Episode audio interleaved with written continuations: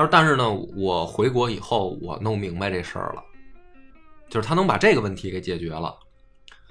然后呢，说所以呢，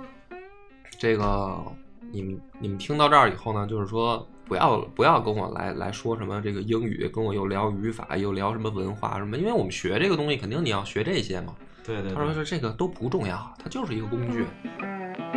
啊，你只要把它这个这工具怎么用弄明白了就行。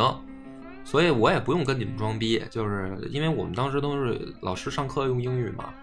他说我就说中文就行。他说这个事儿回头告诉你们，你们这个就是一个技巧啊，没那么严重。然后我们就震了，说哇，这课上着还挺轻松的，因为你想，就是你到那个是大三的课了，就是他其实涉及专业词汇的开始了。那他不用英语讲，那就省事儿多了呀。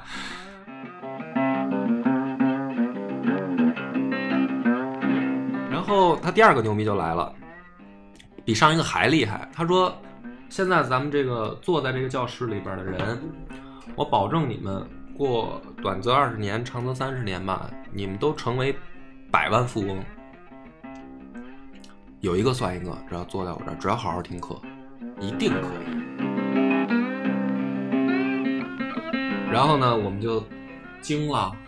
就是这还直接能给你创造财富啊连你们的未来都给你们定了。没错啊，他说因为商务英语嘛，他说我不是给你们讲这个什么语语言技巧来了，